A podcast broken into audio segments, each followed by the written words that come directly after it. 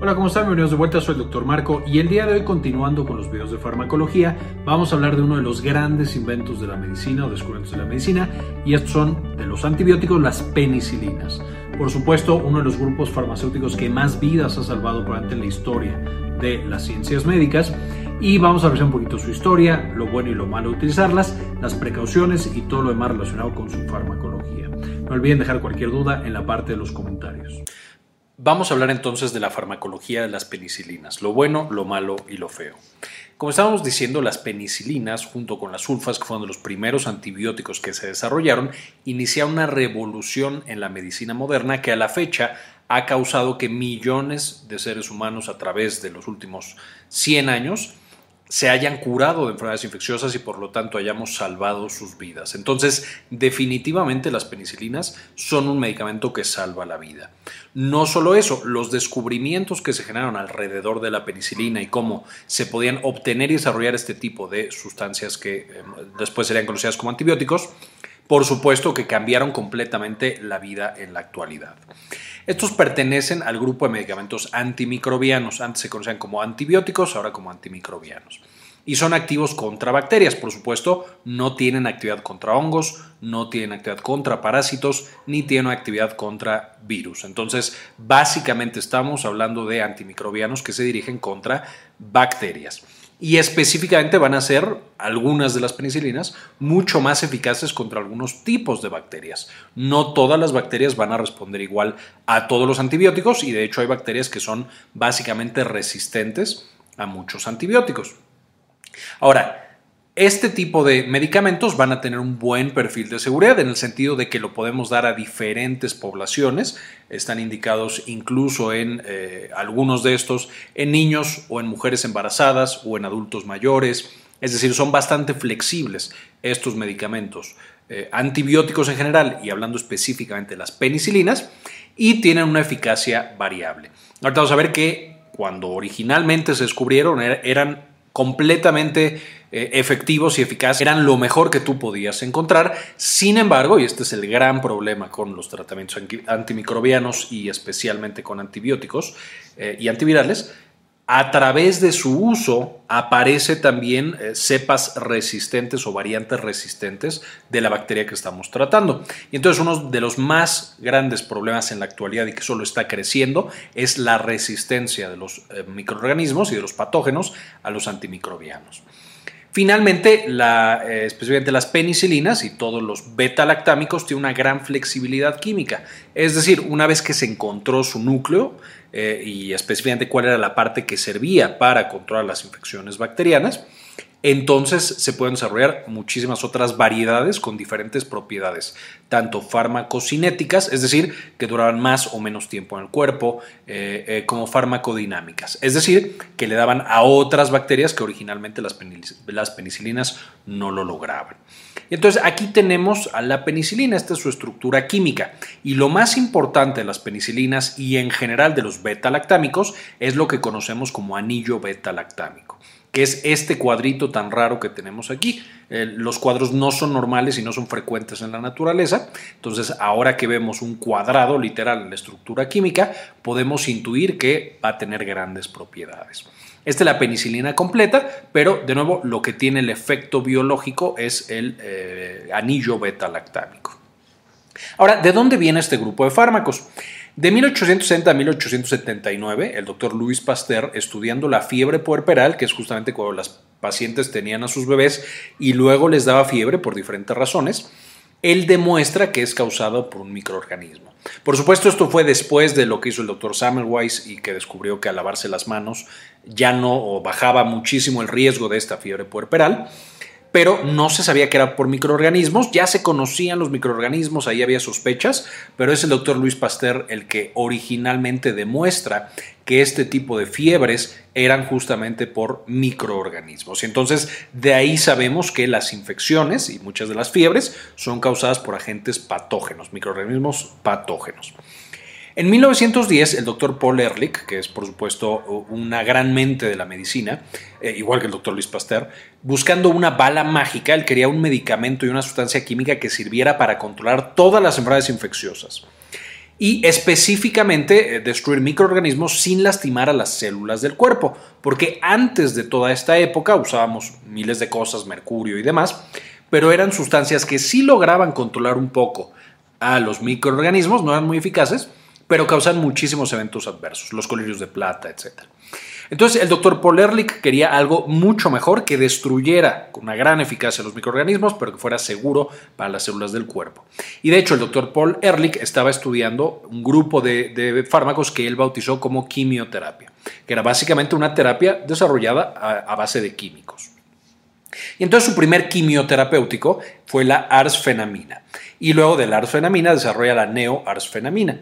Específicamente estos fármacos al darlos a los pacientes, cambiaron completamente el panorama de los pacientes con sífilis, especialmente avanzada eh, eh, y especialmente neurosífilis. Entonces, ahora ya había un tratamiento que se le podía dar a los pacientes y que tenía una mucho mejor respuesta a los tratamientos anteriores. Sin embargo, el doctor Paul Ehrlich no encontró un medicamento para otros microorganismos. Entonces, hasta ahorita su bala mágica solamente podía atacar a la sífilis. Bueno, porque la sífilis era un problema extremadamente común en esas épocas y en general en la historia humana. Ahora ya no es tan, tan grande, pero, pero en esa época era realmente terrible. Entonces, bueno, un buen primer avance. Después eh, empiezan a suceder una serie de eventos afortunados Empezando con que en 1928 Sir Alexander Fleming eh, estudiaba, por supuesto, microorganismos y los microorganismos se ponen en una caja de Petri y se les pone un líquido, una gelatina que se llama agar. Entonces hacía que crecieran diferentes bacterias en su agar en su laboratorio. Se va de vacaciones y entonces encuentra que en una de estas placas que le estaba creciendo bacterias había crecido también un moho, así como el moho que crece en el pan y que crece en la comida, así había crecido un moho. Y este moho que él encontró encontró eh, eh, básicamente que donde estaba el moho había como un halo, había un área en la cual la bacteria no crecía. Era imposible o no había logrado crecer en el tiempo que él había estado de vacaciones.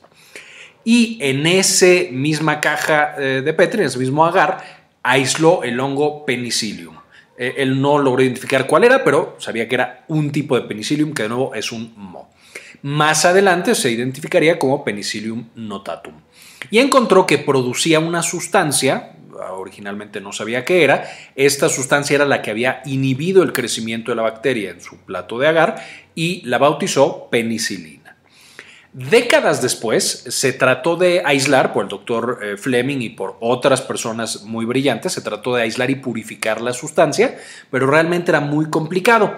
¿Por qué? Porque justo al tener este eh, anillo beta-lactámico es muy sencillo que se deshaga, no es una estructura muy estable y entonces dura poco tiempo. De hecho, esta es una de las fotografías que se le tomó al plato de agar del doctor eh, Fleming. Entonces aquí podemos ver, estas son las bacterias que tendrían en una placa normal. Por supuesto, toda la placa estaría tomada por estos puntitos, que es la bacteria. Pero aquí creció penicillium y por supuesto había un área en la cual no había logrado penetrar la bacteria. No lograba crecer. Por supuesto, ahora sabemos que es porque estaba este agar con penicilina que había liberado este hongo para quedarse con ese territorio y este esta gelatina tan nutritiva y no ser eh, destruido, digamos, por las bacterias. Ahora, más adelante ya tenemos la penicilina, entonces ya sabíamos que esto existía y que esto lograba inhibir el crecimiento y la, la, proliferación bacteriana.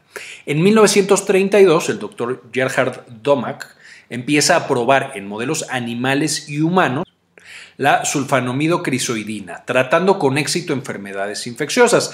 Notarán que esto no es una penicilina, de hecho es una sulfa.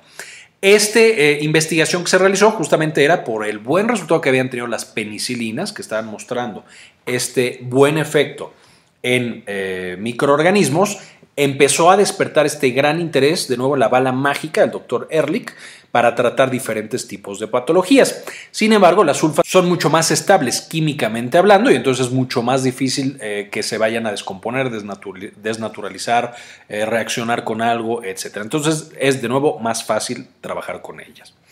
Más adelante, en 1939, de nuevo empieza a aumentar la emoción, ya que empiezan a aparecer algunas sulfas, aumenta la emoción en encontrar un antibiótico y en 1939, aquí notarán también que ya se acerca mucho la Segunda Guerra Mundial, el grupo del doctor Howard Florey eh, aisló exitosamente la penicilina. y mostró su utilidad eh, versus Streptococcus pyogenes, una bacteria súper, súper frecuente, Staphylococcus aureus, entre otros. Y aquí específicamente fue un estudiante, el doctor Howard Flory, eh, el cual estaba trabajando en el laboratorio, seguramente haciendo su tesis, y este estudiante, al leer el trabajo que había hecho el doctor Fleming previamente, eh, quiso continuar con este. En 1941 empezaron a correr pruebas en humanos, mostrando eficacia en distintas patologías. El gran problema es que la manera en la que conseguían la penicilina aquí es que literal agarraban un frasco inmenso, metían un chorro de penicillium notatum y de otros tipos de penicillium y sacaban la sustancia, todo el líquido ahí que producía el moho, de ahí trataban de separar únicamente la penicilina y se lo inyectaban a las personas. Entonces, en este primer experimento en seres humanos, de hecho fue un policía el que, el que empezó, tenía ya eh, quistes y tenía eh, abscesos por todas partes del cuerpo, y cuando le empezaron a administrar la penicilina, mejoró, es decir, empezó a tener menos fiebre, menos sintomatología, empezó a recuperarse.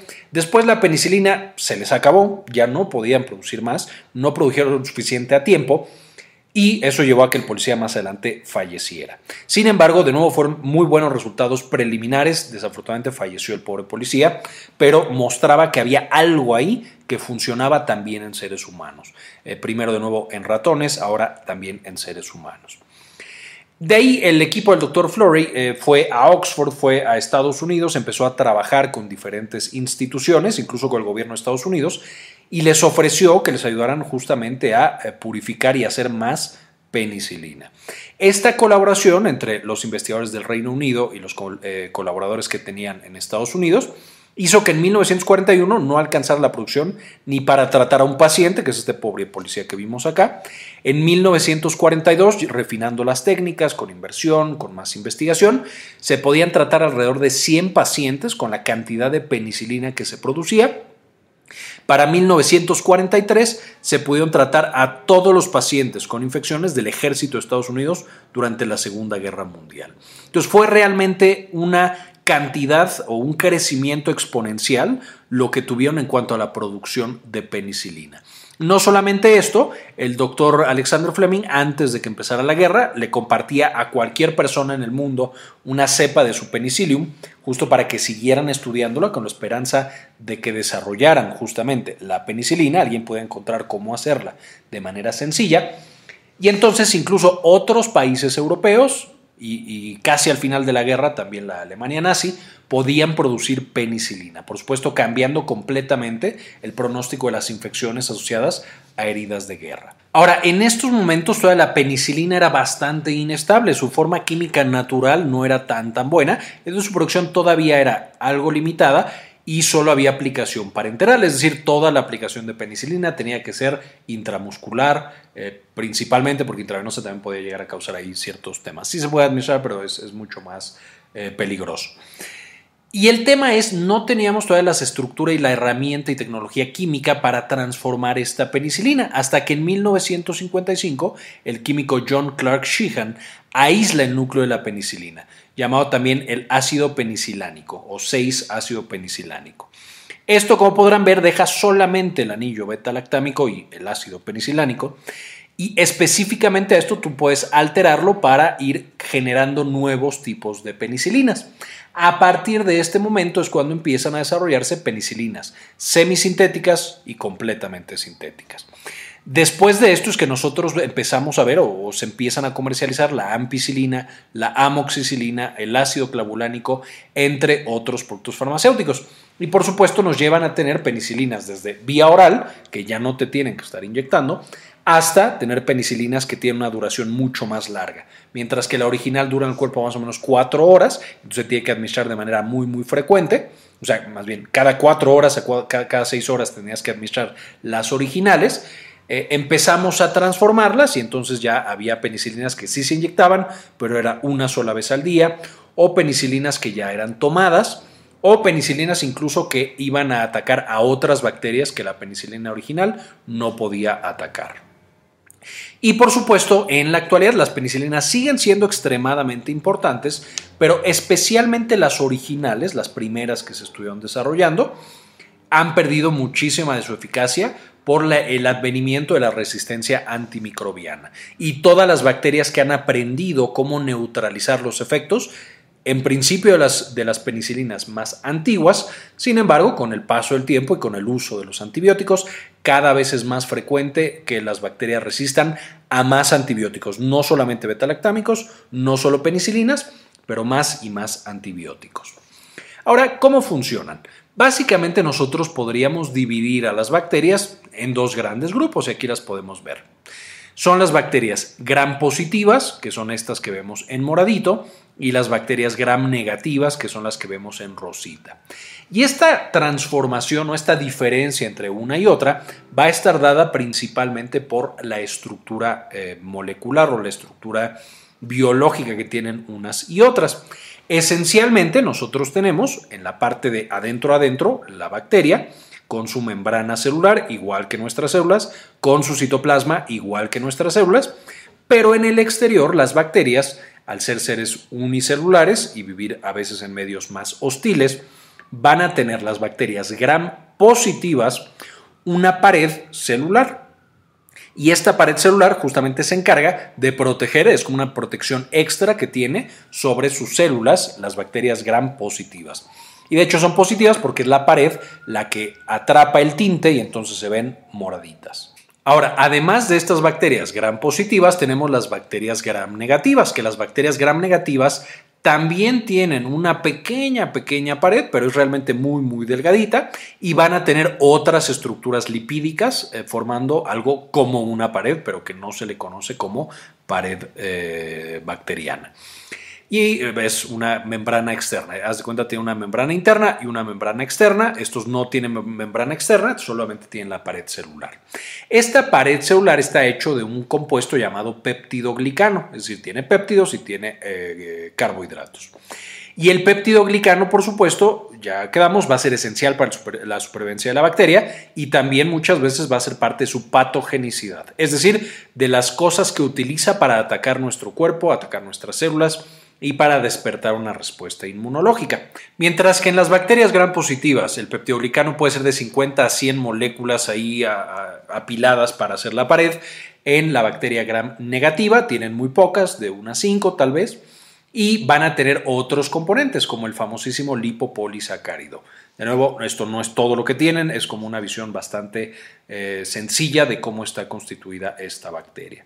Y entonces, si nosotros hiciéramos un acercamiento a esta bacteria gram positiva, vamos a encontrar que este sería su citoplasma, aquí tendría, esta parte sería esto moradito, y va a tener en su interior unas proteínas conocidas como proteína fijadora de penicilinas o penicillin binding proteins. Estas proteínas fijadoras de penicilinas van a tener eh, una relevancia en todas las bacterias, pero especialmente en las bacterias gram positivas. Su principal función o la primera función que, se detectaron para estas PBPs, eh, proteínas fijadoras de penicilina, es que se encargaban de armar esta armadura, de tejer esta armadura que va a usar la, la bacteria gram positiva de peptidoglicanos. Entonces, estas se encargan de generar justamente esa pared. Ahora, además de esta función tan importante en el armado de la pared celular, estas proteínas fijadoras de penicilinas también tienen otras funciones dentro de las células tanto favorecer el ciclo celular y entonces que la bacteria se multiplique, como asegurarse de que sobreviva esa bacteria. Cuando nosotros administramos una penicilina, justamente lo que hace es que se pega a esta proteína fijadora de penicilina, va a impedir que se desarrolle tanto la pared celular, esta armadura que requiere la bacteria, y además va a interferir con el ciclo celular y la supervivencia de esta bacteria, y por lo tanto esto lleva a que muera esa bacteria. Entonces, este es el principio básico de cómo es que las penicilinas van a funcionar en los microorganismos y esta es la razón por la cual van a ser principalmente muy útiles en bacterias gram positivas. De nuevo, especialmente las penicilinas más antiguas que tenían este mecanismo de acción. Las nuevas eh, tienen también este mecanismo, pero son mucho más específicas, mucho más sensibles y eso lleva a que puedan bloquear estas PVPs que tienen más que ver con no solo la pared celular, sino con la supervivencia de la célula. Y por eso algunas penicilinas ya pueden afectar y matan de hecho a bacterias gram negativas. Ahora, las bacterias, por supuesto, están evolucionando constantemente, igual que todos los seres vivos, entonces rápidamente desarrollaron unas proteínas conocidas como beta-lactamasas, que cuando yo le administro un beta-lactámico a mi paciente, pues va a llegar y la va a destruir y entonces no va a tener ningún efecto sobre esa bacteria y esencialmente hace la infección resistente a mi tratamiento antimicrobiano. Hay beta-lactamasas muy específicas que solo destruyen las penicilinas viejitas, hay algunas eh, penicilinas que ya resisten a la beta-lactamasa o algunas penicilinas que se dan con un inhibidor de la beta-lactamasa, que ahorita vamos a ver cuáles son. Son como eh, beta-lactámicos pequeñitos que van a secuestrar la beta-lactamasa para que no puedan quitar a la penicilina. Finalmente, como segundo mecanismo o otro mecanismo de resistencia, hay algunas bacterias que simplemente mutaron sus PBP, sus proteínas fijadoras de penicilinas y eso hace que la penicilina y otros beta-lactámicos ya no se puedan pegar fácilmente. Esto solamente lo digo para ilustrar que las bacterias todo el tiempo están desarrollando mecanismos para que los antibióticos que hemos estado usando ya no funcionen y los hace resistentes a ese eh, antimicrobiano. Y por supuesto, eso es lo que nosotros tenemos que considerar cuando estamos pensando en el tratamiento microbiológico de nuestros pacientes. Ahora, estamos hablando entonces de la familia de los beta-lactámicos, porque de nuevo todos van a tener ese anillo beta-lactámico en el centro. Y aquí tenemos dos grandes representantes. Tenemos las cefalosporinas, que veremos en otro video, no los vamos a ver aquí, y tenemos las penicilinas. Y de las penicilinas, que son las originales, vamos a tener las penicilinas naturales o semisintéticas, que aquí es o la penicilina normalita que viene del hongo, o por ejemplo la penicilina benzatínica, que se le agrega a un grupo benzoico justamente para eh, incrementar la duración que tiene la penicilina en el cuerpo, por ejemplo. Vamos a tener las aminopenicilinas, que se les pegan grupos amino al anillo beta-lactámico. Aquí tenemos la ampicilina y la amoxicilina. Tenemos los inhibidores de las beta-lactamasas, que son las que mencionábamos, que no tienen tal cual un efecto antimicrobiano, pero van a ayudarnos a combatir la beta-lactamasa que tienen algunas bacterias y aquí las más conocidas son el clavulanato y el tazobactam. Y tenemos penicilinas más nuevas todavía, muy potentes, que son conocidas o las agrupamos dentro del grupo de eh, penicilinas antiseudomonas. El principal representante de esta siendo la piperacilina. Y entonces, por supuesto, dependiendo de la infección, eh, de cuál es la bacteria que yo sospecho, de la gravedad, de si el paciente está hospitalizado o no, es que tengo que prescribir unas o tengo que prescribir otras o las voy a dar en combinación. Ahora con eso, ¿cuáles son las indicaciones que yo tengo para el grupo de penicilinas? Ya quedamos que todas están indicadas en, infecciones por gram positivas, pero vamos a tener algunas, especialmente las más nuevas, que ya tienen espectro contra gram negativas. Y entonces algunos de los ejemplos clásicos en los que yo doy penicilinas va a ser la faringitis, la otitis, estas cuando son causadas por bacterias, que no son la mayoría de los casos, eh, hay muchos casos que no son causadas por bacterias, infecciones de vías urinarias, infecciones cutáneas, endocarditis, ya hablando de infecciones más severas, osteomielitis, la neumonía, por supuesto siendo la neumonía una de las infecciones más severas y más mortales del mundo, y finalmente infecciones por pseudomonas, que son por supuesto mucho más severas, son una bacteria extremadamente agresiva y tenemos que tener muchísimo cuidado. Recordarán que ya hemos hecho videos justamente de neumonías y de infecciones de vías urinarias y platicamos un poquito cómo se dan y los tratamientos y demás. Bueno, aquí podemos ver justamente estos tratamientos que se utilizan en esas patologías. Les dejo el enlace en la parte de arriba, tanto al video de neumonía como al de infección de vías urinarias, para que puedan checarlo y también ver más información por allá. Ahora, las penicilinas eh, en general como son un componente químico que no está en nuestro cuerpo y que no interacciona con la mayoría de los sistemas del cuerpo, aunque como recordarán de algún video pasado eh, con un grupo de investigación estábamos viendo algunos efectos sobre nuestras propias células, efectos benéficos, pero en general los beta-lactámicos van a funcionar sin tocar las células del cuerpo, de nuevo en general entre comillas y demás. Eso hace que sean medicamentos relativamente seguros. ¿Cuáles son los eventos adversos? Principalmente las penicilinas más antiguas pueden causar confusión, mioclonías y convulsiones. De nuevo aquí la penicilina sería el principal causante de casi todos los eventos adversos, pero eh, especialmente los eventos adversos neurológicos van a tener también lo que sí pueden causar todas, y puede ser un evento adverso grave en algunos casos, son las eh, reacciones alérgicas que pueden ir desde un rash y otras reacciones cutáneas, hasta síndrome de Steven Johnson y demás, que son eh, reacciones cutáneas, hasta incluso una anafilaxia, especialmente con las penicilinas que se administran por vía parenteral. Eh, pueden causar también reacciones hematológicas que usualmente son también inmunomediadas. Por ejemplo, la, anemia eh, tenemos que de pronto la penicilina se le puede pegar algunas de las proteínas de los eritrocitos y entonces nuestro propio sistema inmune puede destruirlas. Eh, a los eritrocitos, causando anemia hemolítica. Lo mismo para las plaquetas, causando trombocitopenia y también pueden llegar a causar neutropenia. La mayoría de estos eventos adversos hematológicos se dan más bien con dosis altas de los medicamentos, igual que las neurológicas, mientras que las alergias no son dependientes de dosis y con dosis muy bajas se pueden presentar. Finalmente, tenemos la colitis pseudomembranosa.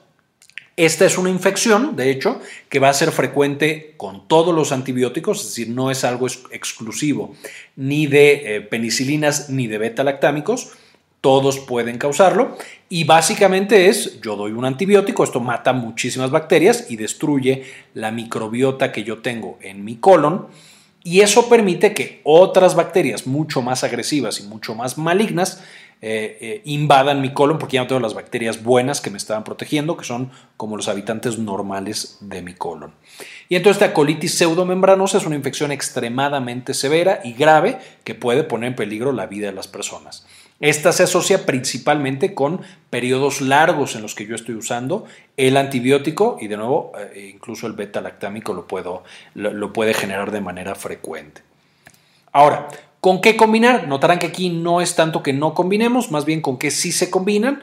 Eh, se pueden llegar a combinar, por supuesto, con eh, inhibidores de la beta-lactamasa. Es muy frecuente que las aminopenicilinas y las penicilinas antiseudomonas se combinen con estos eh, inhibidores de beta-lactamasa y pueden eh, combinarse especialmente las penicilinas más antiguas con probenecid, que es un inhibidor de aniones, del transportador de aniones orgánicos en el riñón y por lo tanto hacía que la penicilina durara más tiempo en el cuerpo.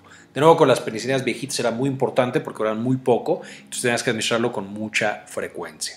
Ahora, algunos ejemplos de penicilinas eh, de cada una de las familias.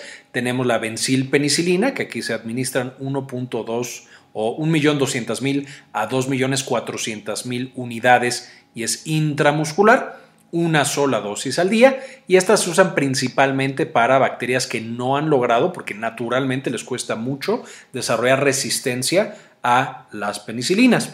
Principalmente la clásica es el estreptococo, que puede llegar a causar infección de garganta, que también les dejo en la parte de arriba el enlace para que puedan revisar eh, esa patología, pero la sífilis y la gonorrea también pueden llegar a funcionar.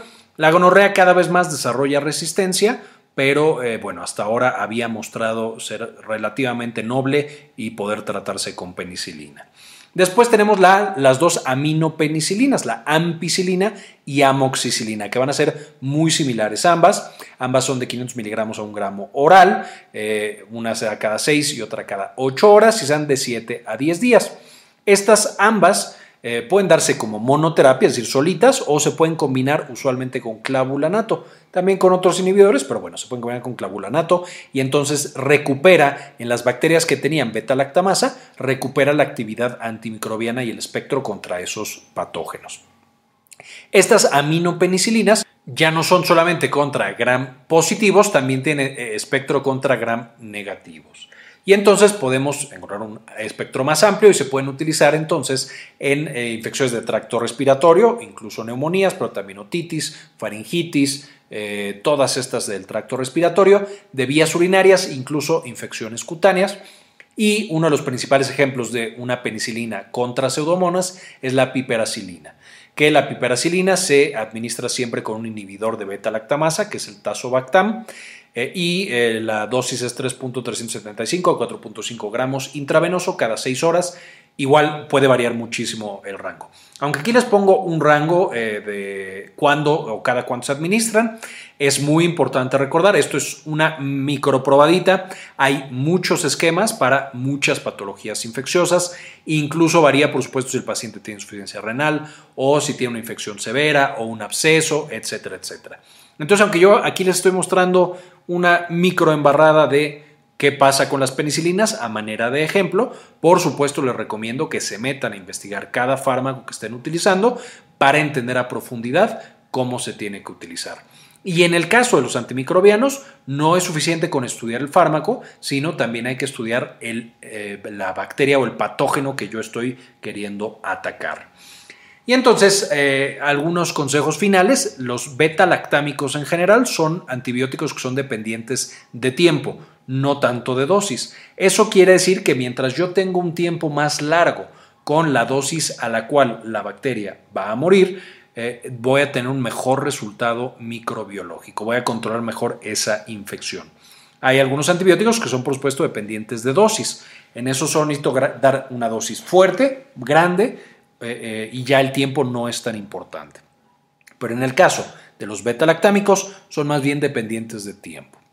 Segundo, cuando yo tengo una reacción alérgica a una penicilina, usualmente voy a tener una reacción alérgica a otra penicilina. Entonces, en las personas que son alérgicas a la penicilina, y esto es un problema relativamente frecuente, yo no puedo darles otra penicilina. El riesgo es muy alto si yo trato de manejarlos con otra penicilina. Entonces, se sugiere un cambio de antibióticos. Ahora, se puede dar otro beta lactámico, es decir, una cefalosporina. Sí se puede dar una cefalosporina, sin embargo, hay un riesgo mucho más pequeño, más o menos del 30%, de que un paciente que es alérgico a la penicilina sea alérgico también a las cefalosporinas. Entonces, aunque sí se puede dar, eh, debemos por supuesto ser cuidadosos cuando estamos dando ese tipo de tratamientos eh, por las reacciones cruzadas que pueden aparecer.